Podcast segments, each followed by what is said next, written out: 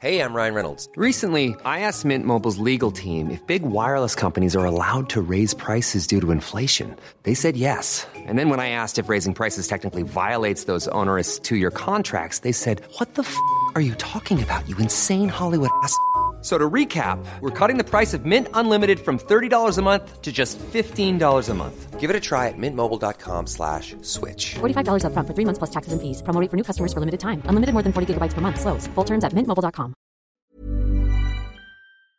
Après près de 15 années de discussions et de négociations, oui oui, 15 ans rien que ça, eh bien les États membres de l'Organisation des Nations Unies ont signé un accord historique pour la protection de la haute mer. Mais alors de quoi parle-t-on? Salut c'est Hugo, j'espère que vous allez bien. Voici donc euh, les bonnes nouvelles de la semaine, un format qu'on fait euh, chaque week-end et qui vient donc en complément des actualités du jour qu'on fait, vous le savez, du lundi au vendredi, que ce soit euh, sur YouTube ou alors directement en version podcast audio. Alors la haute mer, qu'est-ce que c'est? En fait, on appelle ça aussi parfois les eaux internationale, ça représente plus de 60% de la surface des océans. Et pour faire vraiment très simple, c'est le milieu des océans. En gros, c'est la partie des océans qui n'appartient à personne. En effet, il faut savoir qu'aujourd'hui, les États, ils ont un contrôle sur les mers jusqu'à 370 km de leur côte. On appelle ça donc les zones économiques exclusives, mais pas au-delà. Et donc, au-delà de ça, il y a ce que l'on appelle les hautes mers. Concrètement, aujourd'hui, en haute mer, il y a que très peu de règles, sauf que, eh bien, cette absence de règles, ça pose problème pour l'environnement. En effet, ces espaces ne sont pas du tout protégés des menaces liées à l'activité humaine. Ça peut être la surpêche ou alors l'exploitation de fonds marins. Tout cela peut donc mettre en danger la biodiversité de la mer. Or, aujourd'hui, les océans sont l'un des principaux réservoirs de la biodiversité dans le monde. Ils abritent plus de 250 000 espèces animales et végétales connues, mais aussi beaucoup d'espèces encore inconnues. Du coup, il y a 15 ans, eh bien, les différents États membres de l'Organisation des Nations Unies ont commencé des discussions pour tenter d'établir des règles communes sur la haute mer, sauf que les discussions se sont très vite retrouvées dans une impasse et elles n'ont pas avancé donc pendant des années. Finalement, ce samedi, les discussions donc vous l'aurez compris ont abouti et l'Organisation des Nations Unies a annoncé que le premier traité international de protection de la haute mer allait voir le jour. Mais alors concrètement, qu'est-ce que ça va permettre? Eh bien au total, il y a 341 nouveaux engagements qui ont été pris par les pays de l'ONU pour protéger la haute mer et sa biodiversité. Il y a d'ailleurs plusieurs milliards d'euros d'investissement et Laura Meller, qui est une représentante de l'ONG environnementale Greenpeace, a salué, je cite, un jour historique pour la conservation de la biodiversité. Grâce à cela, certaines activités humaines pourront être limitées, voire interdites dans une partie des océans pour protéger la biodiversité. Autre avancée qu'on peut noter dans ce traité, avant de se lancer dans n'importe quelle activité en haute mer, désormais, les États auront l'obligation de réaliser des études pour tenter de déterminer donc l'impact de leur activité potentielle en haute mer sur l'environnement. Alors, une fois qu'on a dit ça, il faut quand même nuancer certaines choses. Bon, déjà, il reste une étape majeure qui est la ratification du traité par tous les États. Concrètement, ça veut dire qu'il faut que chaque pays signe ce traité et d'ailleurs potentiellement qu'ils adoptent à l'échelle nationale, donc à l'échelle de leur pays, eh bien, des lois pour appliquer et faire appliquer ce traité. Ça pourrait prendre donc du temps et certains États d'ailleurs pourraient décider finalement de ne pas le faire. Par ailleurs, autre limite qu'il faut noter, certaines associations et organisations considèrent que ce traité ne va pas assez loin. C'est le cas par exemple de Frédéric Lemanac, qui est directeur scientifique de l'organisation de conservation marine Bloom. Il a expliqué dans une interview auprès du média France Bleu que ce traité n'était pas un tournant majeur, mais plutôt, je cite, un petit pas. Alors je vous passe les détails, mais par exemple sur la question des aires maritimes protégées dont je vous parlais à l'instant, eh bien pour qu'une zone devienne protégée, faut que deux tiers des pays acceptent qu'une zone soit définie comme ça. Et puis après ça, il faut qu'un vote soit organisé et que les trois quarts des participants votent pour avant donc que la décision ne soit finalisée. Tout cela pour dire donc qu'il y a quand même certains freins à la mise en place d'un certain nombre d'éléments et que plus largement, eh bien certains considèrent que ce traité ne va pas assez loin, qu'il n'est pas assez contraignant pour les États. Cela dit, vous l'imaginez, ça reste un pas important et une bonne nouvelle pour l'environnement. Mais ça me semble important dans ce format des bonnes nouvelles, vous le savez. Oui, c'est des bonnes nouvelles, mais c'est aussi important de garder des nuances à tout cela. Rien n'est binaire et c'est important d'apporter de la nuance. Quoi qu'il en soit, je laisse la parole à Madeleine, qui est journaliste au sein de l'équipe, pour les autres bonnes nouvelles.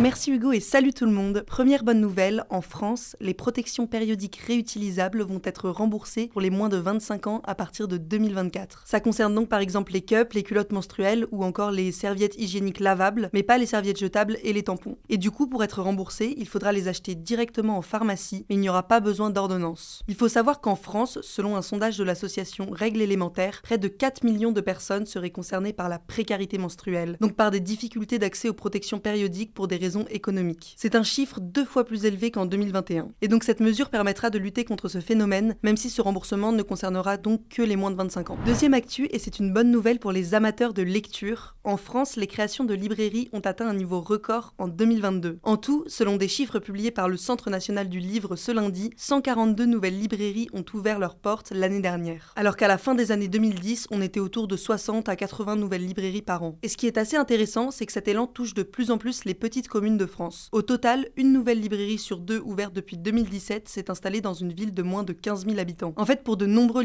ouvrir dans ces zones, c'est un acte engagé qui est guidé par l'envie d'offrir aux habitants un service culturel de proximité. Troisième actu, l'Organisation mondiale pour la santé et l'UNICEF ont lancé une campagne de vaccination contre le choléra dans les zones les plus touchées par les tremblements de terre au nord-ouest de la Syrie. En fait, le choléra, c'est une maladie infectieuse potentiellement mortelle qui s'attrape généralement par la consommation de nourriture ou d'eau contaminée par une bactérie. Et justement, le truc, c'est qu'en Syrie, les séismes récents ont entravé l'accès à l'eau potable, à l'assainissement et à l'hygiène, ce qui expose la population à un plus grand risque d'attraper le Et donc, au cours de cette campagne de vaccination, 1,7 million de doses vont être administrées pour protéger les Syriens âgés de plus d'un an. Quatrième actu, à Madagascar, un oiseau rare qu'on pensait disparu depuis 24 ans a refait surface. Il s'agit du tétracasombre, une petite espèce de passereau qui vit uniquement sur l'île de Madagascar et qui était sur la liste des 10 espèces d'oiseaux disparus les plus recherchées de l'ONG BirdLife International, dont la mission est de protéger les oiseaux. Cette bonne nouvelle, elle intervient dans un contexte où ces dernières années, la biodiversité a beaucoup souffert à Madagascar,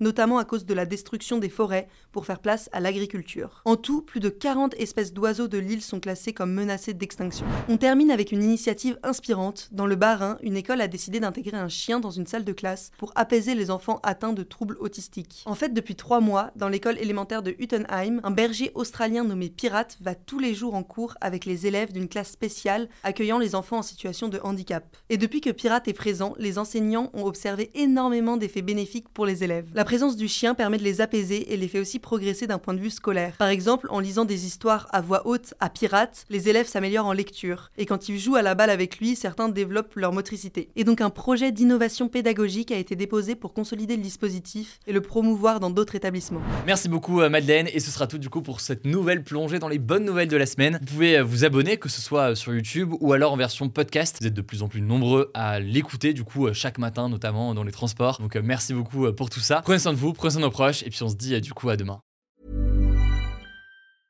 Mom deserves the best, and there's no better place to shop for Mother's Day than Whole Foods Market. They're your destination for unbeatable savings, from premium gifts to show-stopping flowers and irresistible desserts. Start by saving 33% with Prime on all body care and candles. Then get a 15-stem bunch of tulips for just $9.99 each with Prime. Round out Mom's menu with festive rosé, irresistible berry chantilly cake, and more special treats. Come celebrate Mother's Day at Whole Foods Market.